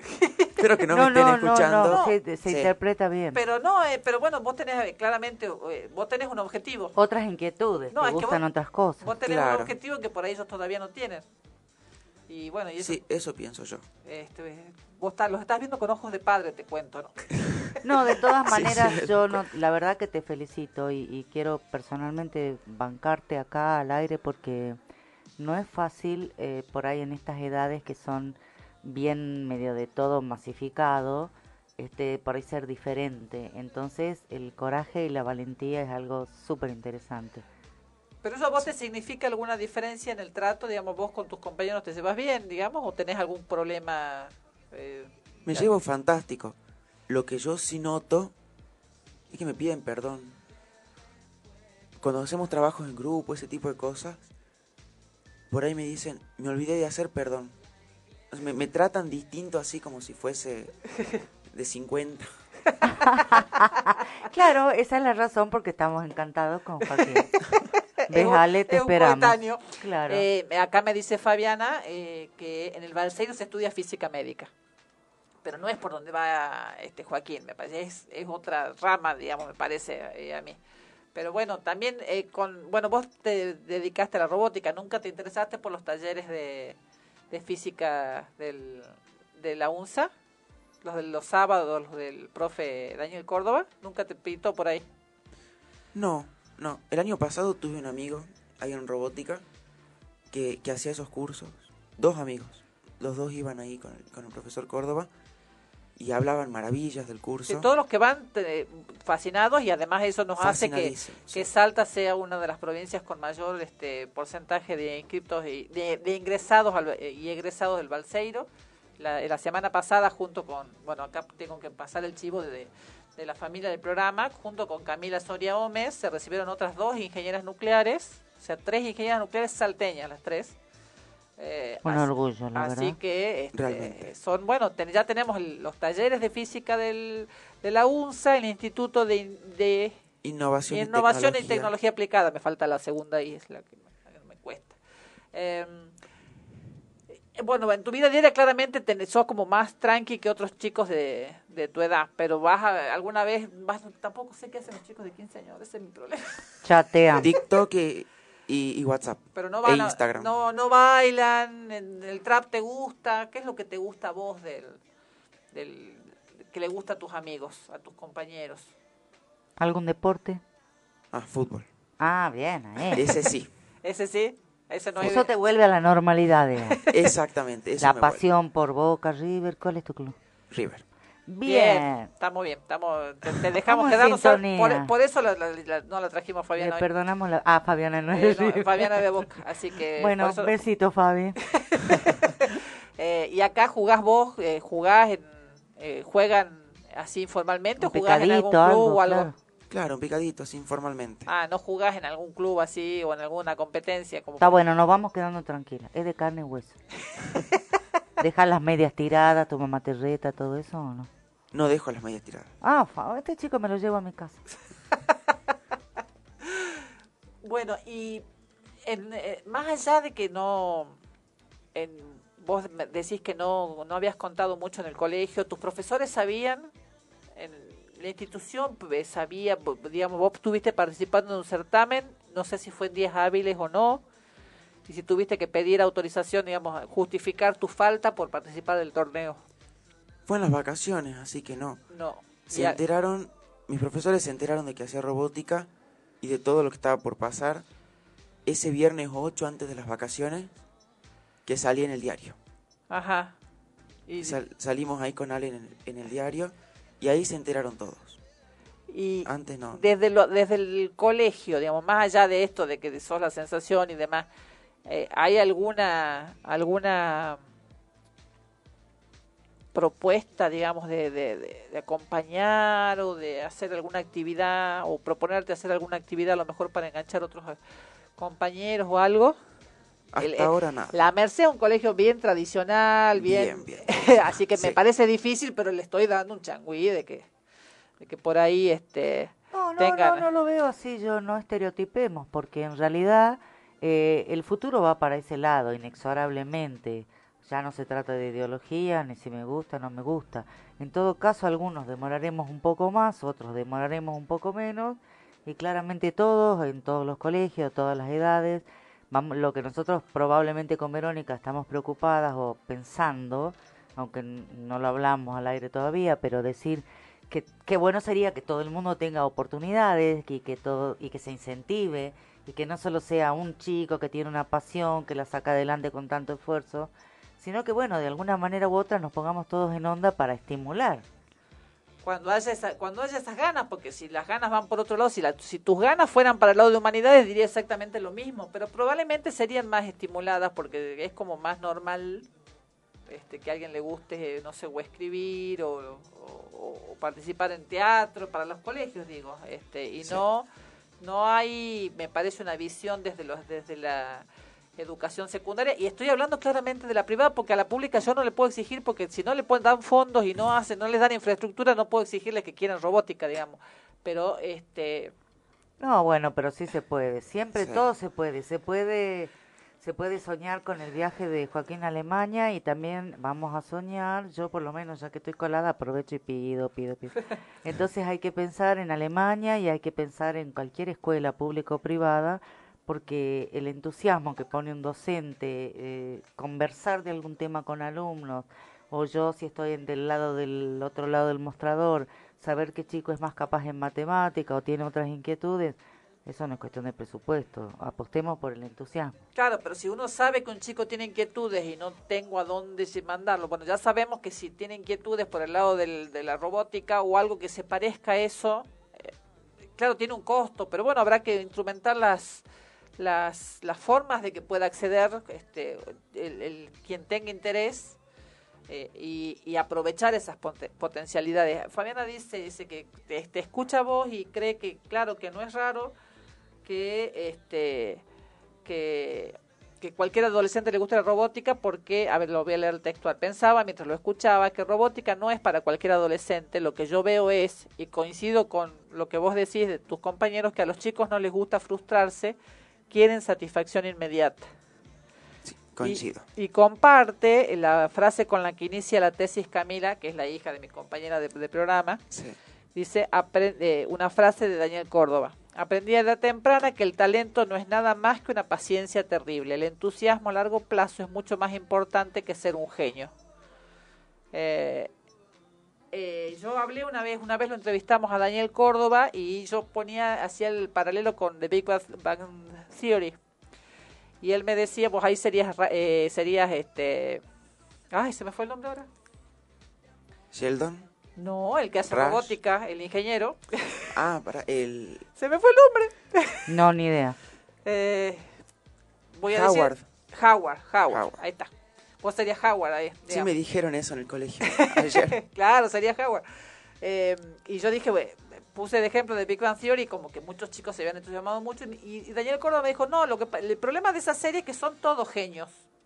Y, y no hace falta ser genio para, sino lo que hace falta es constancia. Lo que vos decías, esto de probar y probar y seguir insistiendo. Este, y es la paciencia y la constancia lo que, lo que te lleva y no necesariamente la genialidad. Bueno, pero Sí. vuel- vuelvo a insistir, yo por ahí estoy como muy positiva hoy y, y voy a mantener esta postura, sobre todo respecto del futuro de la educación, porque si nos ponemos serios, las noticias son graves, las circunstancias, el entorno, todo muy complicado. ¿Qué nos queda por delante los chicos? El entusiasmo, la salud, la alegría, el empuje.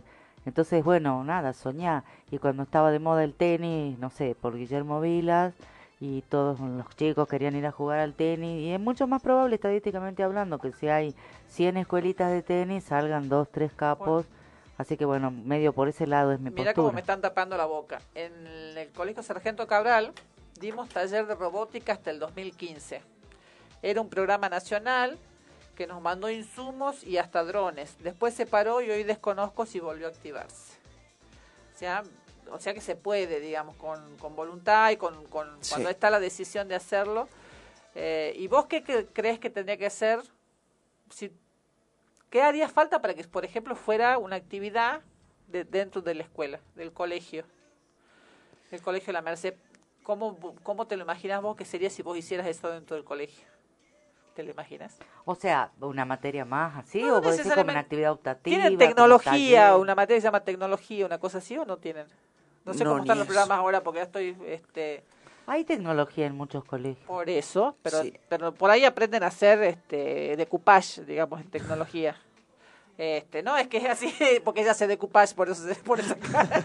Este, no, pero por eso. De ninguna manera voy a permitir que mis manualidades, que están ayudándome a sobrellevar esta etapa de la vida, sean tratadas a nivel Estoy de la diciendo que son, a veces se ve, se, se ve, te- eh, se ve esas cosas en tecnología, digamos, por ahí sería una materia que no necesariamente permanente, pero que se pudiera ver elementos de, de, de robótica.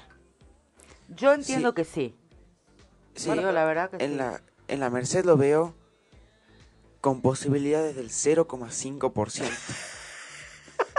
Bueno, pero mira, yo, La te, verdad. yo te digo, no, no No le- pongamos, no pongamos nombres porque es odioso y qué sé yo, por ahí, no sé, viste, uno está muy muy subjetivo, es decir, si yo te- tuve mi chico que fue a tal escuela y la quiero por eso, eh, y además es tu colegio y vos vas a ser egresado de ahí. Pero en líneas generales no está mal tirar la idea y empezar a conversar, porque todo primero surge en la mente, siempre hubo una persona que abrió camino, hoy sin ir más lejos no queremos dejar pasar que es el, se celebra, se celebran, bueno, no es la palabra adecuada, Se conmemora, recordamos, se conmemora. sí, recordamos el fallecimiento de René Favaloro, lo habrá sentido nombrar Joaquín. Sí, Este, el del, El el del del- bypass. Ese, el bypass. Exactamente. Si escuchas Ataque 77, fue maestro del bypass, lo pasamos. así. Claro, de hecho a mí me impactó porque cuando lo googleé hace un ratito para confirmar la fecha, con Vero teníamos una duda del día y no dice médico, dice inventor. O sea, claramente eh, eh, no se trata de, de ver cómo va a ser el futuro, sino cómo nosotros nos vamos a ir acomodando. Y el futuro es ahora, ahora, ya. Entonces, este, a mí me encanta, me parece que es un ejemplo. Bueno, me tocó mm, esta hermosa coincidencia, digamos, yo soy una fanática de todo lo que tiene que ver con la docencia, entendiendo que docente se nace y se hace docencia con el vecino, con el compañero que te pide perdón por haber demorado en presentar un trabajo, porque uno lo hace con el ejemplo, así que es un ejemplo para nosotros, estos chicos de Salta, que, bueno, siempre vamos a apoyar desde el lugar donde podamos, ¿no es cierto? Desde ya las puertas abiertas acá, si hace falta manguear algo o hacer alguna gestión y hacer o, o decir nos prometieron tal cosa y no las cumplieron, acá estamos, digamos. Este, ya sabes dónde estamos, así que podés venir en cualquier momento comunicarte con nosotras. Eh, pienso que más allá de, mientras ah, no existan programas nacionales, ustedes pueden ser un, un esto, como dice María Laura, no sé si un ejemplo, pero como decir, darle la idea a otros chicos que a lo mejor no se les ocurrió antes, y si no tienen los medios, a lo mejor hay otras formas y se pueden empezar a generar otras actividades. Sí, en ITA tengo, eh, ahora me acabo de acordar, hay cursos virtuales. Ajá. Por ejemplo, ahí tenemos, por ejemplo, para la, la gente que a lo mejor les puede, a lo mejor salen un poquito más baratos y a lo mejor a los Sí. chicos del interior que no Claro, que no para tener capital. idea o por lo menos empezar a investigar de qué se trata. Sí, yo el año pasado que nos estábamos preparando para la competencia nacional, tenía un compañero que era de Orán y trabajaba todo virtual. Estaba más canchero que ustedes para la competencia, digamos, porque ya lo hacía virtual de antes. Sí, Eh, pero al final dejó él así. eh, y bueno, es que las dificultades, aunque no parezca, las dificultades también, de, digamos, no tener la posibilidad de estar presencial, capaz que también les complica, pero bueno, eh, eh, em- empecemos con uno, empecemos con dos. eh, Vamos a por el viaje a Alemania. Este, y el, la- el año que viene el- esta, esta competencia, ¿dónde es? En Francia, en Bordeaux. Listo, ya. ¿Otra vez en Francia? Resuelto. El año Sí. pasado fue en Francia. Acá se están No. matando de risa mis amigos que saben que muero por ir a Francia. Así que yo voy a hacer la parte de gestión de fondos. Me ofrezco, me ofrezco Fabi, con todo respeto, Vero aquí presente. Me pongo ya en campaña para gestionar los fondos para el- la Para competencia hacer la cobertura de- 2023 de la de, robótica, por supuesto. Bueno, ya estamos. Muchísimas gracias, Joaquín, por haber venido. Ya sabes, cualquier cosa estamos a disposición. Nos- a nosotros nos, nos interesa mucho, digamos, todo lo que tenga que ver con eh, que los chicos puedan explorar sus, los chicos y los grandes, puedan explorar sus capacidades, sus gustos, su- sus intereses, sus pasiones.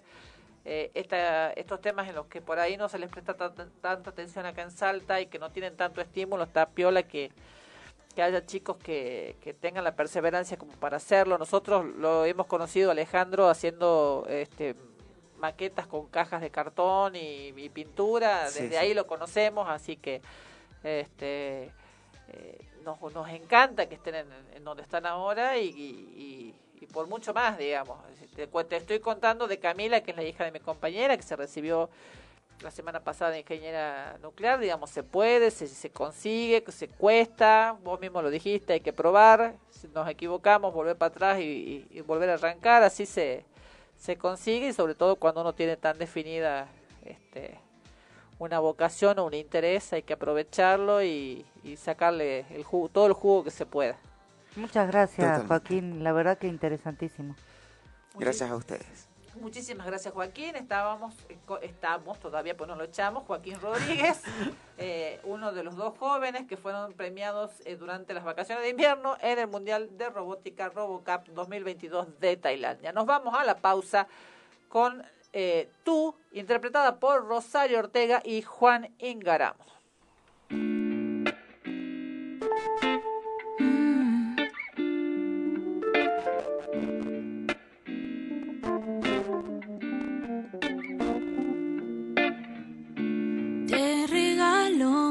Cintura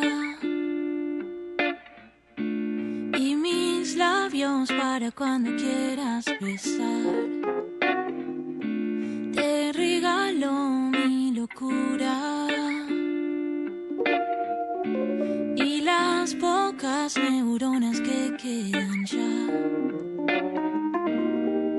Mis zapatos desteñidos el diario en el que escribo. Te doy hasta mis suspiros, pero no te vayas más. Porque eres tú, mi sol, la fe con que vivo, la potencia de mi voz, los pies con que camino.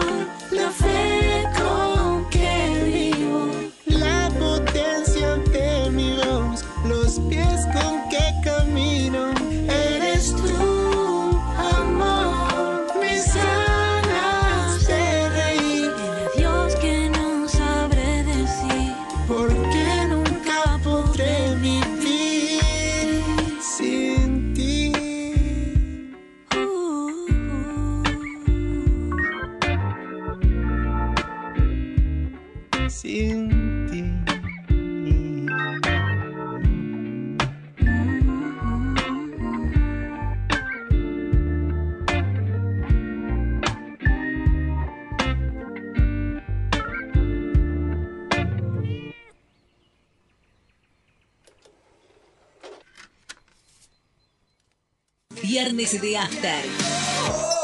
Viernes de After.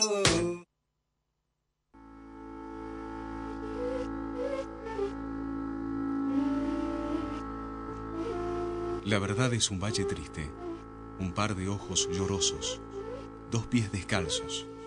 La verdad es un llanto ahogado, una carcajada feliz, un beso robado.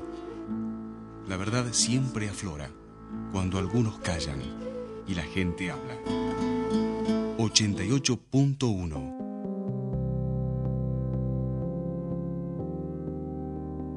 FM Noticias. Un aire de libertad.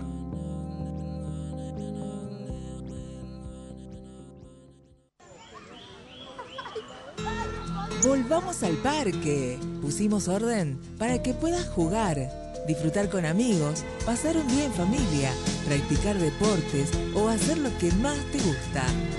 Betina Romero Intendenta, Municipalidad de la Ciudad de Salta. Servicio, mantenimiento, instalación en radiocomunicación, accesorios y equipos. 25 años al servicio. Enlace. Alcina 431. 431-3522. Atendemos de 15 a 20 horas. 25 años al servicio de la comunicación.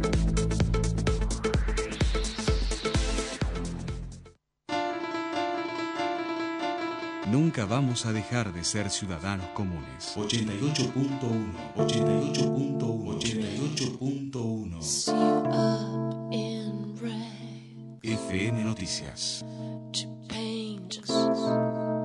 La opinión de la gente. Viernes de After. Viernes de After. Viernes, siempre es viernes en mi corazón. Siempre quiero la total destrucción de este mundo que he conocido. El trabajo que no tiene fin. Oh, viernes, siempre es viernes en mi corazón. Quiero regalar un montón. Todo el tiempo me siento morir. Y el viernes puedo morir cada vez que me despierto. Oh, oh, oh. El ya puedo, ya, ya descargué mis ganas de cantar. Eh, ya no voy a torturar a mis vecinos. Ahí pasa el tren. el tren que nos acompaña todos los, los viernes. Normalmente pasan en, el corte, un par de veces nomás este, nos toca que pase este, durante el, en el momento de la transmisión. Y llegamos al último bloque. ¿Cómo, te, cómo, va- ¿Cómo la llevas, María Laura? Bien, estoy muy contenta, entusiasmada. Ahora tendremos que ver algo. No, no, no, no fue tan, tan difícil, ni tan, ni tan complicado, ni, ni No, nada, no, no, ya no tengo más excusas. Ya está, ya dijiste, ya cumpliste con, con, tu, con tu objetivo. ¿Ves? Vos también tenías un objetivo que era estar en un programa de radio como conductora, miras, acá estás. Sí, sí, la verdad que estoy súper agradecida. Le mando un beso enorme a Fabiana. Y... Gracias por enfermarte. No, no, por la confianza depositada, porque por ahí, qué sé yo, yo soy como, ma- me gustan más los temas serios o... O o- sea, nos acaba, Fabiana nos acaba de decir poco serias, ¿no? No, no, no, no, Nos no. acaba de decir ser poco seria. Eso es lo que nos acaba de Baltasar, que nos acaba de decir? Poco seria, nos acaba de decir. Sí, Baltasar dice que sí. Bueno, pero viste, por ahí no tenía la onda de after. eh, y, y bueno, nada, súper agradecida por la invitación y además me, me hizo un ruidito ahí como que no tengo que dejar pasar más esto porque es algo que quiero hacer desde chica. Así que de verdad, de corazón, mil gracias chicas por la oportunidad. Estoy muy, muy contenta y además ahora compelida a hacer algo que he postergado mucho tiempo. Eh, hoy vamos a la, parte seria. Eh, hoy se cumple un nuevo aniversario de la Noche de los Bastones Largos, ocurrida durante la dictadura de, de Onganía, eh, noche en la cual eh, la- las fuerzas de Onganía entraron a, este, a la Facultad de Ciencias Exactas de la UBA para reprimir autoridades, docentes, graduados y estudiantes eh, que no aceptaban y resistían la intervención que había decretado la Revolución Argentina. Los golpearon salvajemente y los encarcelaron. Como consecuencia de esa noche, de, ese, de esto que ocurrió, alrededor de 300 científicos se exiliaron en aquella época y pocos, muy pocos, retornaron a la Argentina después de eso. O sea, si, no, si, si queremos hacer una correlación con cuando hablamos de Joaquín y de su interés por, por la ciencia y demás, y la actualidad de la Argentina y, la falta de interés del Estado, podemos em- empezar a encontrar el germen de, de todo esto en esa noche, en, en, la actitud y en la reacción del Estado, el Estado bajo una dictadura, eh, respecto de la ciencia y de eh, todo aquello que pudiera llevar a un desarrollo este, sustentable de la Argentina, no dependiente de potencias extranjeras. Pero bueno, acá estamos. Eh, no hay que olvidar para no repetir la historia y hay que este, entender que, entre otras cosas, el desarrollo científico nos va a salvar.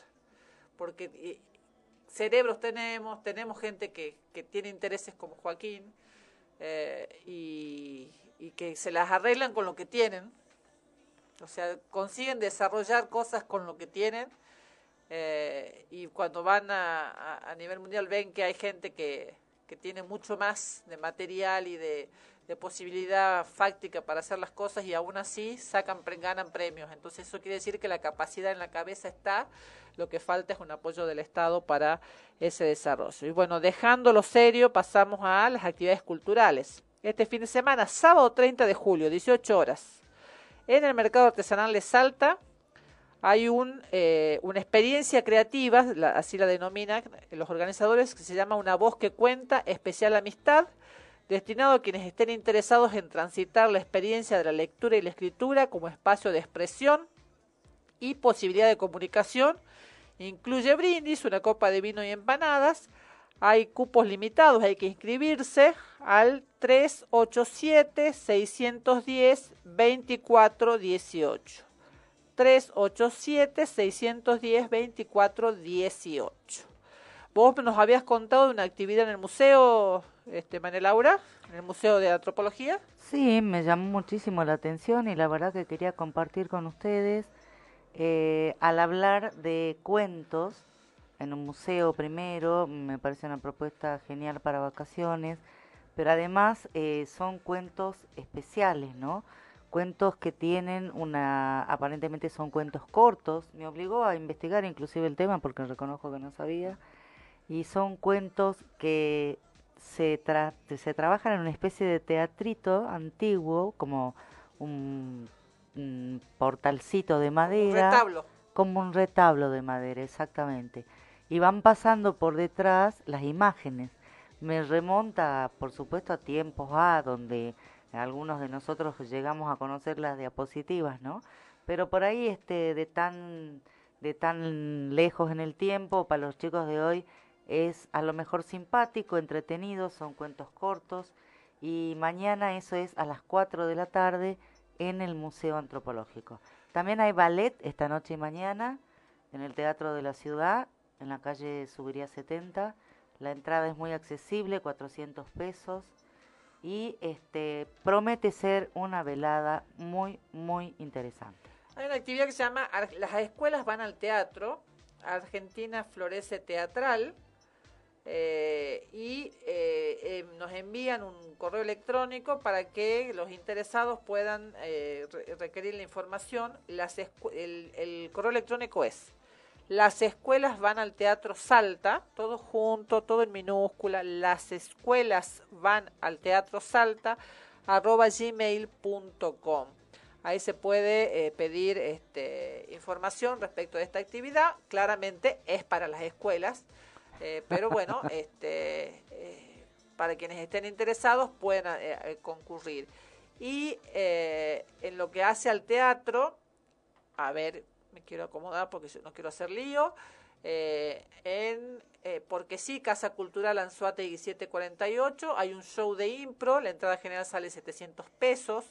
La Viuda Alegre en el Teatro de la Fundación Salta es una opereta, 1800 pesos la, la entrada en entradas web. Los fabricantes de torta eh, a las 21.30, eh, una tragicomedia de, escrita por Urdapilleta, entrada a la gorra. En el, esto es en Metán, para la gente de Metán que nos está escuchando. Eh, en General Güemes, en la localidad de General Güemes, no en la calle General Güemes, ahí eh, se presenta también el grupo Sayas Ensayo Teatro Documental. Eh, a las 21.30 sin dolores, remedios ni angustias, 2.0, comedia dramática, en el Salón Auditorium de Belgrano 1349. Y Chantas y algo más, esto ya en Orán, si alguien nos está escuchando por la web en, en, en Orán, Chantas y algo más en la Casa de la Cultura en San Ramón de la Nueva Orán. Mañana sábado a las 16 horas, un cuento de amor y magia, comedia musical en la Casa de la Cultura. Eh, plateas VIP 1500, platea 1200, Pullman 1000 en la boletería del Teatro de la Cultura.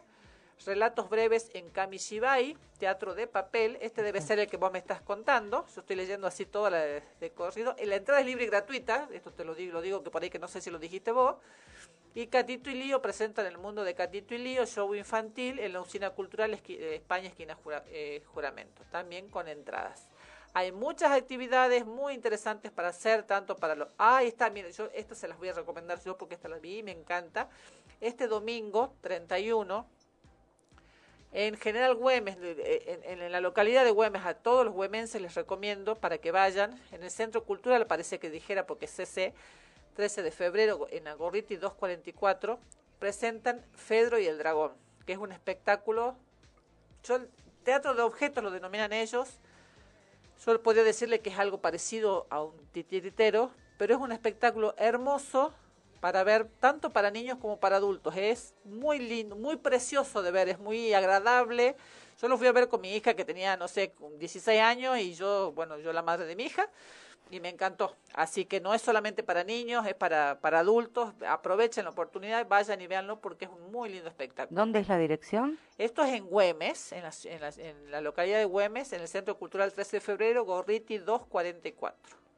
Y entran do- eh, la entrada general sale 300 y si no, 2 por 500 pesos. Eh, hay muchas obras de teatro el sábado 30 en el Centro Cultural Dino Saluzzi, en la Independencia del 910. Hay teatro comunitario, asentamiento 360. Eh, en la Ventolera, teatro de títeres a las 20 horas mañana. Escuela Tres Nubes de las Chascas. Eh, se necesita un cadáver, Teatro del Absurdo, en el centro, esto también en Güemes, en el Centro Cultural 13 de Febrero. En Metán, de carne y trapo, comedia dramática. Eh, hay muchas actividades para quienes quieran aprovechar el fin de semana y pasarla bien. Pero no podemos eh, retirarnos de este programa sin hacer una referencia. Eh, a ver, la noticia de la semana ya sabemos que estamos en, medio del caos y que no sabemos dónde vamos a parar y todas esas cosas.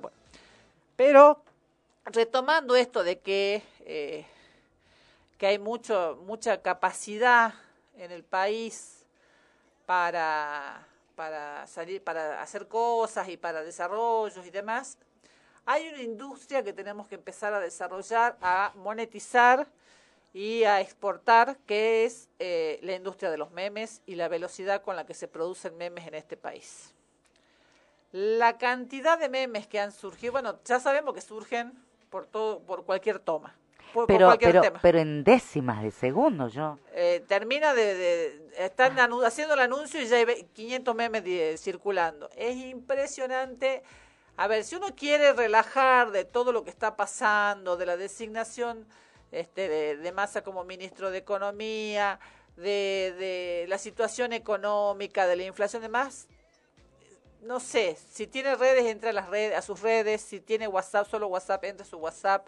Alguien le va a mandar un meme que tenga que ver con el tema y no pueden ser más divertidos. Yo he visto, este, eh, bueno, en esto de el superministro eh, a, a- a Woody, no Woody, este, a Buzz Lightyear con la cara de masa diciendo Ah, de al- Toy Story. al infinito y más allá.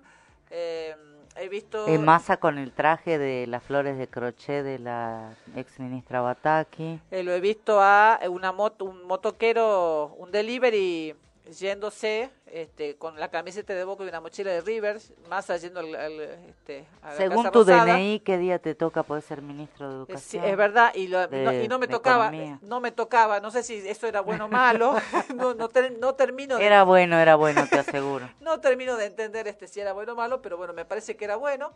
Eh, es, eh, es impresionante la inventiva y la, la velocidad con la que no solamente se les ocurran eh, que eh, la, la idea desde el chiste, sino además la, la capacidad para generar un, un meme con eso. Eh, pasa en todas las situaciones, ya hemos, hemos comentado acá y nos hemos reído este, todo un bloque con los memes de Julio, pero este pero eh, no se queda atrás no se queda atrás este todo todos los sucesos Políticos de la Sí, semana. estoy viendo en este momento uno esto eh, de- así como Joaquín no entendió lo de los supersónicos Qué probable- problema, ¿no? proba- si tenés menos de 30 años probablemente no entiendas esto se lo, lo ve se lo ve a Berugo Carámbula atrás de un panel con marcas arriba y abajo Alcoyana, Alcoyana. eh, y está cambiando los cartelitos del lugar porque uno, eh, dice Alberto en este momento con los funcionarios, eh, tratando de conseguir Alcoyana, Alcoyana.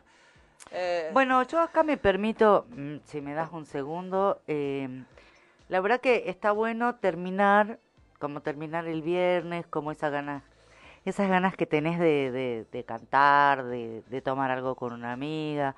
La verdad es que hay que tratar de, de dramatizar, pero no por eso, me parece, en mi caso personal, me voy a permitir decir dos palabras. Es muy grave lo que está sucediendo y como dijo Verónica recién, por otra situación o por un tema de efemérides, no deberíamos olvidar, deberíamos usar la memoria, el conocimiento, la experiencia, los que ya tenemos determinados años, pero usarla bien. Eh, hay que tratar de encontrar el término medio entre ser dóciles y ser estúpidos. Me parece que está bueno ser pacífico y no violento, pero sin tolerar ningún tipo de abuso, porque abusos hay de, todos lados.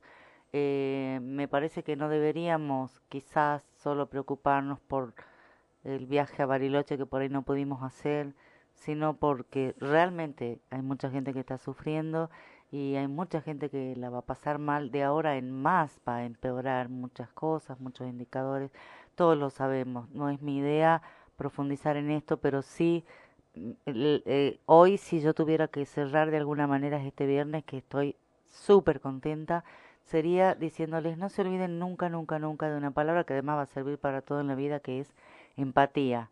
También hay un, un meme de Mafalda de vino, después lo voy a subir al Instagram, pero de verdad que nada, yo hoy viernes a la noche, en agradecimiento a las chicas, a Baltasar, les regalo esto. Eh, nos quedemos con la palabra empatía. Bueno, eh, yo te retomo, el- yo voy a volver a lo poco serio, ya estamos cerrando y quiero ver si levantamos para arriba. Estoy revisando los memes y hay uno que dice, por favor, que la nueva vocea, vocera sea Moria y que cuando pregunten alguna pelotudez haga el meme ese que conocemos todos como dice, Eso estuvo muy bueno. Así. Además te aviso que Moria no es ninguna tonta, contestaría bastante bien. Eh, después he visto fotos de Alberto con Lito Nevia diciendo, eh, Alberto, este, quiero recuperar mi vida. Este, Bueno, anoche lo vi en un recital a Culfas, tocando la guitarra que él su mujer toca- su- cantaba. Su, mujer canta. Y canta bien. Mexicana, que Sí, rancheras gusta. desconstruidas, así era. Así era, exactamente. Eh, y eh, bueno, esto, digamos, eh, tenemos que tratar, este, Ponerle onda. ponerle onda a la cosa. Sí le este, pongo onda. Si me pones una canción que sepa, te juro que te acompaño y canto. Eh, esta hora es como cuando, bueno, ya está por sonar el timbre. Ay, no, por Dios, no vean este que está divino. Acabo de encontrar un meme fabuloso. Va a traer tranquilidad al mercado. Y es una torta de panqueques donde sobresale masa que del mismo panqueque tiene un envoltorio como las como las mantillas de las tías abuelas de antes que estaban en la iglesia. Está buenísimo. Eh, la la ver- verdad que sí, hay mucha, mucha inventiva. Y bueno, que eso no nos haga perder la alegría, el entusiasmo, la creatividad. Eh, también hemos recibido, este, eh, bueno, ya retomando a Julio, Julio me está secando con un, con un, este, con un Ay, secador no. de pelo. Yo estoy podrida de Julio. Este, Julio Soy- yo soy Julio- antifan. Julio nos va a dejar un vacío, eh, con un vacío de un, De- cacho de vacío. Claramente que- para el asado, claro. Ojalá que me deje un vacío y parece que Julio termina con masa para unir los dos temas. eh, y Julio, Masa, masa eh, Julio amasando, pero bueno, parece que Julio termina con masa. Así que esto ha sido este, lo que hemos tenido para darles esta semana. Eh, Muchísimas gracias, gracias, gracias. Espero que hayan pasado bien, espero no, no haber hecho un gran papelón. Bueno, te mando un beso enorme, Fabi, que te cures pronto. Y gracias, Vero, por la confianza de nuevo. Ha sido un gustazo para mí. Y ahora, si ponemos una canción que sepa cantar, les juro que canto. eh, nosotros, eh, este programa con Fabiana, y espero que este, eh, María Laura también, eh, ¿para qué lo hacemos, Baltasar, este programa? Y se olvidó Baltasar. ¿Para qué hacemos este programa? ¿Sabés para qué hacemos este programa? Tiempo de mirar adentro. No, no lo hacemos para eso. Eh, ¿Lo conoces a Residente? ah, dice Baltasar. Bueno, también Baltasar es nuevo. ¿Para qué hacemos este programa, Baltasar? Ya no, ya vamos a enganchar a Baltasar. No. bueno, no importa. Nosotros este fin de semana nos vamos a divertir. Nos vamos a divertir mucho. Y este programa lo hacemos para divertirnos. Para divertirnos. Esto lo hago para divertirme. Para divertirme. Ahora sí, Baltasar. Nos vamos. Hasta el viernes que viene. Gracias, chao. Tiempo de mirar adentro. Llegó el momento de pensar. Estoy tranquilo y no te miento. Sé que nos vamos a extrañar. Puedo sonar exagerado.